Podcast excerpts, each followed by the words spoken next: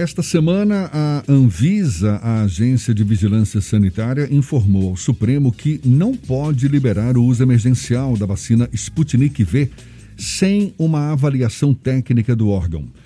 Foi uma resposta a uma solicitação do ministro Ricardo Lewandowski, que recebeu uma ação movida pelo governo da Bahia. O governador Rui Costa pretende acelerar o processo para a compra de 50 milhões de doses do imunizante russo a ser distribuído pelo consórcio de governadores do Nordeste. E ele também criticou essa posição da Anvisa ao dizer que a burocracia não pode ser mais importante do que salvar vidas. O governador da Bahia, Rui Costa, é nosso convidado aqui no Issa Bahia, com ele que a gente conversa agora. Seja bem-vindo. Bom dia, governador. Bom dia a todos os amigos e amigas. Bom dia, Jefferson. É um prazer falar com vocês. Prazer todo nosso. A Anvisa, nesse caso, governador, alega que tomar uma decisão como essa de liberar uma vacina apenas com base em pareceres internacionais seria abrir mão da soberania nacional.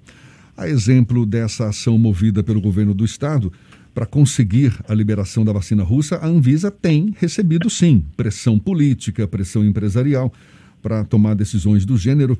Como é que o senhor avalia esse argumento da Anvisa? É um risco real esse de perder a soberania nacional, soberania, digamos, intelectual da agência, caso ela ceda a pressões externas, governador?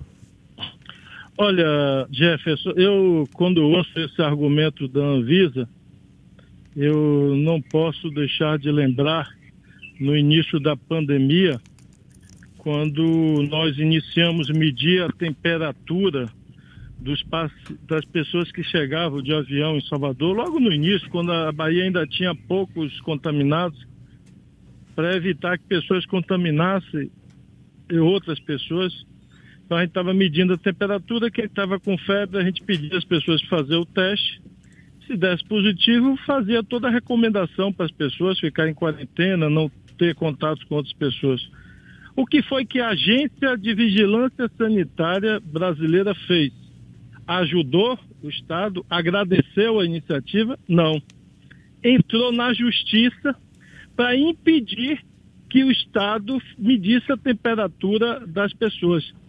Talvez tenha sido o único caso no planeta onde a agência que é para cuidar da saúde da vida estava eh, impedindo um Estado subnacional de ajudar no controle da pandemia. Por quê? Porque alegava a soberania do seu trabalho, dizendo que o trabalho nos aeroportos é atribuição dela. Aí eu disse, então faça. Ah, mas nós não temos pessoal suficiente para todos os aeroportos. Ou seja, não faz e nem quer que os outros façam. E mais uma vez, na minha opinião, o que a Anvisa faz é defender o interesse corporativo, é, que no meio de uma pandemia argue, na minha opinião, algo inconcebível de dizer que só vai analisar qualquer vacina se fizer estudo no Brasil. Eu quero só, Jefferson, é, corrigir a informação que, antes de eu entrar no ar, é, tá, é só para é, parece nuance, mas não é. Isso faz uma diferença enorme. Quando eu disse, Anvisa é, é é, a, nós queremos a aprovação e uso da vacina sem avaliação da Anvisa. Não é este o pedido. O que nós queremos é que a Anvisa analise a qualidade da vacina, a eficácia da vacina, diga se a vacina é segura ou não. Porque até agora o que acontece é que a Anvisa se nega a analisar, condicionando qualquer análise de qualquer vacina que faça um estudo de casos no Brasil. Você imagine, você que está me ouvindo, se todos os países do mundo fizerem isso. Quando que a humanidade será vacinada? Então, qual é o sentido estatístico, científico que faz se uma vacina é, foi testada em 44, 50 mil pessoas fora daqui do Brasil e a Anvisa exigir que faça teste em 4 mil?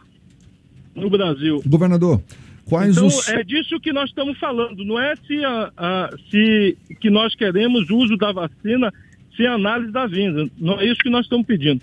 Quais... O que nós estamos pedindo é que a Anvisa não condicione a exigência de estudo no Brasil para analisar se uma, se uma vacina é eficaz ou não, se é segura ou não. Diante desse impasse com a Anvisa, quais têm sido os próximos passos que o governo do estado está tomando para conseguir uma quantidade maior das doses de vacina contra a Covid-19, seja essa da Rússia, seja Coronavac, enfim? Olha, a primeira providência foi essa e eu quero parabenizar, agradecer a posição do Supremo Tribunal Federal e do ministro Lewandowski, que tem tido posturas firmes é, de solicitar informação. Agora abriu prazo para a Anvisa. A Anvisa se posicionou, ele agora deu cinco dias para o laboratório apresentar toda a documentação feita no estudo científico, para que eventualmente ele possa analisar com técnicos, com assessores ou com consultores é, se aquela documentação é suficiente ou não para Anvisa analisar. Eu repito, o que a gente quer e solicita judicialmente é que a Anvisa analise e dê um parecer sobre a vacina. Vou dar um exemplo, Jeff, e aí respondendo objetivamente sua pergunta. Nós estamos buscando outra vacina chinesa. É, a, na China tem duas vacinas hoje que está aplicando na China. Uma é a Coronavac, que tem parceria com o Instituto Butantan. E a gente passou a chamar de vacina brasileira, que na verdade é vacina chinesa feita em parceria aqui no Brasil, invasada pelo Instituto Butantan. É, e a segunda vacina é uma vacina produzida por uma farmacêutica estatal chinesa chamada Sinopharma. E é, esta outra vacina já tem aprovação pela agência chinesa de uso definitivo. Portanto, só para os ouvintes acompanharem, a China está aplicando duas vacinas. Uma que nós estamos aplicando aqui, que é a Coronavac, que tem apenas autorização provisória, emergencial, tanto no Brasil como na China. A outra vacina é da Sinopharma, que já tem registro definitivo. Então, imagine, nós estamos buscando essa vacina também. Eu mandei ontem um documento oficial para esse laboratório, que havia pedido na sexta-feira um documento oficial para a Embaixada Chinesa, perguntando se esse laboratório tem disponibilidade de doses é, para fornecer para a Bahia, para fornecer para o Brasil. Se, se eles responderem positivamente, você imagine que a Anvisa vai querer fazer também um estudo no Brasil, já que a agência chinesa, por exemplo, já aprovou em larga escala é, e está aprovação definitiva. Então, veja que paradoxo, ou seja, aqui tem o uso emergencial na China e no Brasil, nós estamos aplicando os brasileiros, e a que tem uso definitivo, ela eventualmente não vai aprovar porque não tem estudo no Brasil. Se todos os países do mundo exigirem isso, a humanidade não será vacinada antes dos, de 3 e 5 anos. Então, não vejo o menor sentido racional nem lógico, a não ser defesa da instituição e da corporação é, essa postura da Anvisa. Governador, ao longo de 2020, a partir de agosto, quando se falou num acordo entre a Bahia e a Rússia para o fornecimento da Sputnik V, foi falado sobre a hipótese de realização de testes da fase 3 aqui na Bahia com a vacina da Rússia. Inclusive, até fala do senhor, a gente publicou lá no Bahia Notícias na época. O que aconteceu para que esses testes não tenham acontecido aqui na Bahia? É como da Sinopharma também chinesa, que nós chegamos a, a fazer reuniões com o laboratório para fazer a vacina, ou fazer o teste aqui no Brasil. E eles terminaram desistindo também, foram fazer em outros países. A alegação, é, vamos dizer assim, informal, no contato informal com esses laboratórios, é o seguinte: olha, nós não vamos insistir em fazer no Brasil quando nitidamente é, a postura dos agentes da Anvisa são de protelar, de colocar dificuldades. Então tem aquele ditado popular que o povo conhece bem: quem quer fazer procura uma forma, quem não quer fazer procura uma desculpa. E o que a Anvisa tem é, feito ao longo de meses é inventado desculpa para não fazer as coisas, ou para não deixar os outros fazer, como foi o caso da fiscalização dos aeroportos, que ela nem fez e entrou judicialmente para impedir que o Estado da Bahia não medisse a temperatura das pessoas. Então, é uma vergonha é, esse comportamento da Anvisa, que deveria cuidar da saúde da vida humana e está fazendo, na minha opinião, luta corporativa ou luta política e ideológica, ao invés de cuidar da ciência e da vida. Diversos estados brasileiros já têm manifestado interesse em adquirir vacinas para além das disponibilizadas pelo governo federal. A Bahia pretende participar dessas discussões? Tem algum foco em alguma vacina específica ou é apenas uma, um processo de que, se o governo federal não atuar, aí os estados vão forçar, digamos assim, a barra para que haja a aquisição desses imunizantes? Olha, é, a nossa posição é muito clara dos governadores, minha em concordância com a grande maioria dos governadores, de que, historicamente, não estou falando de um governo, de dois, de cinco governos, há mais de 100 anos, Uh, o Brasil é reconhecidamente um país que tem história e tradição é, em programas de vacinação. É um dos é, bons exemplos do mundo ao longo de 100 anos. Portanto, eu estou falando aí de dezenas de governos e não falando de um governo específico. É, e, portanto, ao meu entender e ao entender dos governadores, nós não devemos mudar aquilo que tem 100 anos no Brasil, ou seja, que a política de vacinação é coordenada, é executada a partir de um planejamento do governo federal. Foi sempre assim. É, e apesar desse governo, que na minha opinião já está na história do Brasil como o pior governo de qualquer época, é, acho que a gente não deve mudar isso. Mas se necessário for, se o governo não fizer aquisição por qualquer razão, nós admitimos sim, eventualmente, fazer compra direta do laboratório fabricante. É, não vamos comprar na mão de qualquer intermediário, só compraremos, se necessário for, e diretamente do fabricante da vacina. Espero que não seja preciso, espero que o Ministério da Saúde cumpra a sua função secular de organizar, planejar é, e adquirir as vacinas necessárias para imunizar o povo brasileiro mas se necessário for sim, nós poderemos é, adquirir é, vacina, mas inicialmente tentaremos, inclusive se necessário for judicialmente, para que o governo possa comprar. Se não comprar, a gente analisa sim fazer aquisição em nome do Estado da Bahia. Governador Rui Costa, um assunto que também está na pauta aí das discussões é o retorno das aulas presenciais. Nesses últimos dias, o prefeito de Salvador, Bruno Reis, apostou aí na, na, na, possibilidade de retorno das aulas agora a partir de março, que até se reuniria com o senhor durante a semana para afinar exatamente esse discurso com o governo do estado. Já houve ou está agendada essa reunião e o que, que o senhor tem também discutido em relação ao retorno das aulas? O senhor também acredita que possa ser a partir de março? Olha, Jefferson, deixa eu ser bem direto e bem franco eu me alinho e concordo com aqueles que vê a necessidade e a urgência do retorno das aulas. Isso sem sombra de dúvida. Eu já pretendia voltar, inclusive desde o mês é, de outubro. Em outubro a gente chegou a analisar, está tudo pronto para iniciar, mas os técnicos da Secretaria de Saúde nos chamaram a atenção de que, é, com imagens, com vídeos que todos nós vimos, de grandes aglomerações no período eleitoral e é, um certo relaxamento por parte da juventude com a realização de festas nos bairros, seja de classe média, seja nos bairros populares.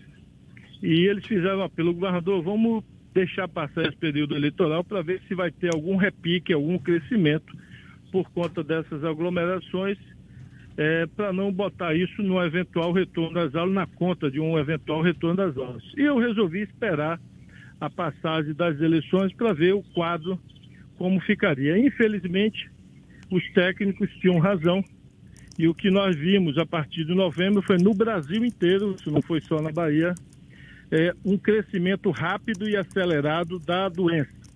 O vírus voltou com força total e, infelizmente, é, o aumento também do número de mortes. Então, nós chegamos em outubro, Jefferson, com 20, chegamos até em junho, maio, junho, algo em torno de 70 óbitos por é, dia. Caímos pra, em outubro para 20 óbitos por dia. E em, a partir de novembro começamos a subir. Em dezembro já tivemos 30 óbitos por dia, ou seja, 900 mortes só em dezembro. Em janeiro, a situação está pior. Nós subimos, eh, vamos fechar o mês com algo próximo a 35 óbitos por dia. Ontem foi 34, então deve uh, ficar esse número em torno de 35 óbitos nos próximos dias. Essa é, é a tendência, ou seja, nós estamos numa curva ascendente no crescimento no número de óbitos e no número de casos. Então, eu não posso, nesse momento, me debruçar e, e avaliar o retorno às aulas no momento de crescimento do número de óbitos. Nós vamos ter que aguardar mais duas, três semanas. Eu renovo o meu apelo a todos, principalmente jovens, seja da periferia da cidade, das cidades, seja de classe média, para que os jovens tenham consciência, evitem aglomerações, evitem festas, bares, porque eles estão sendo o principal dissimulador da doença nesse momento porque para muitos jovens eles apenas são assintomáticos, ou seja, eles não têm sintomas, mas eles acabam levando para dentro de casa a doença para o pai, para a mãe, para a avó, para a tia, para a empregada que trabalha na casa, enfim, leva para as pessoas e, e, infelizmente nós temos aumentado o número de óbitos. Então, é, não pode ser nesse momento de crescimento no número de óbitos que nós vamos retornar às aulas, porque senão nós vamos saltar de 35 óbitos para, de novo, 70 óbitos por dia, como chegamos até em junho do ano passado. Então, nós vamos aguardar mais duas, três semanas para duas, três semanas para aguardar para ver se de fato a gente tem o início da queda do número de contaminados e do, da queda do número de óbitos. Mas eu tenho no meu horizonte a absoluta necessidade e urgência da volta às aulas. E quero fazer isso o mais rápido possível. Agora, só farei na medida em que eu sinta o mínimo de segurança para professores, funcionários e para os próprios jovens. Então, é preciso que a gente tenha segurança. Sou pai de quatro filhos, dois, duas crianças em idade escolar, e a minha decisão não leva em conta só a função de governador, leva função leva também um carimbo do pai, que do mesmo jeito que quero cuidar da vida das minhas filhas, quero cuidar das filhas de e filhos de todos os baianos e baianas e da saúde de todos os pais e mães. Então, nesse momento, nós não vamos tomar a decisão sobre retorno às aulas, vamos aguardar um pouco para ver se o número pelo menos estabiliza, para de crescer. Porque de dezembro para cá nós estamos crescendo lentamente, mas estamos crescendo o número de óbitos e o número de casos. Estamos chegando a, a em média, 4 mil casos por dia novos e agora em janeiro devemos fechar o mês com a média de 35 óbitos por dia. Governador, a gente está finalizando o primeiro mês de gestão dos novos prefeitos. Ao longo de alguns meses lá no Bahia Notícias, a gente noticiou que alguns prefeitos ou candidatos a prefeito tinham uma postura mais resistente à pandemia, inclusive defendendo a reabertura total com aquele kit de tratamento precoce contra a Covid-19. Como é que está a relação do governador Rui Costa, do governo do estado, com os prefeitos que foram empossados no dia 1 de janeiro? Olha, eu tenho começado a atender os prefeitos no gabinete. Ontem atendi alguns, hoje vou atender outros prefeitos reeleitos, prefeitos eleitos novos. E eu diria que a vida, a realidade, se ela se faz, eu diria, mais forte do que qualquer discurso de retórica ou de qualquer discurso em época de eleição. A, a vida, como diz o ditado, a vida é dura. E hoje está completamente desmoralizado internacionalmente, eu diria nacionalmente, qualquer tese fraudulenta, mentirosa de que é, tratamento precoce com alguns dos medicamentos que um bocado de gente fez demagogia e dá algum resultado. Isso já está claramente é, comprovado de que isso é falso. E infelizmente nós estamos já uh, hoje, até ontem, nós tínhamos quase 800 óbitos nesse mês. É, Salvador, por exemplo, dos 800 óbitos, responde aí por 184, me parece que o número exato era esse ontem, até o dia de ontem. É, Feira de Santana está em torno de 80 óbitos, até agora só no mês de janeiro. É, Porto Seguro aparece aí nesses óbitos, a cidade de Itabuna também aparece entre as maiores cidades, enfim. É preciso que a gente tenha noção de quantas vidas humanas estão se perdendo para que a gente continue estimulando e cuidando da população para que essa doença eh, não se alastre tanto. A gente viu o desastre que ela pode provocar inicialmente no Amazonas, agora em Rondônia, eh, se a gente não tiver cuidado.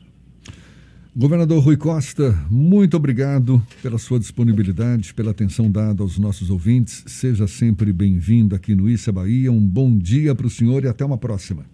Eu que agradeço, Jefferson. Um abraço. Que Deus nos ilumine ilumine a mente e a alma daqueles que tomam decisão em nome do povo brasileiro para que cuidem da vida humana e ajudem a salvar vidas. Um abraço, que Deus nos abençoe.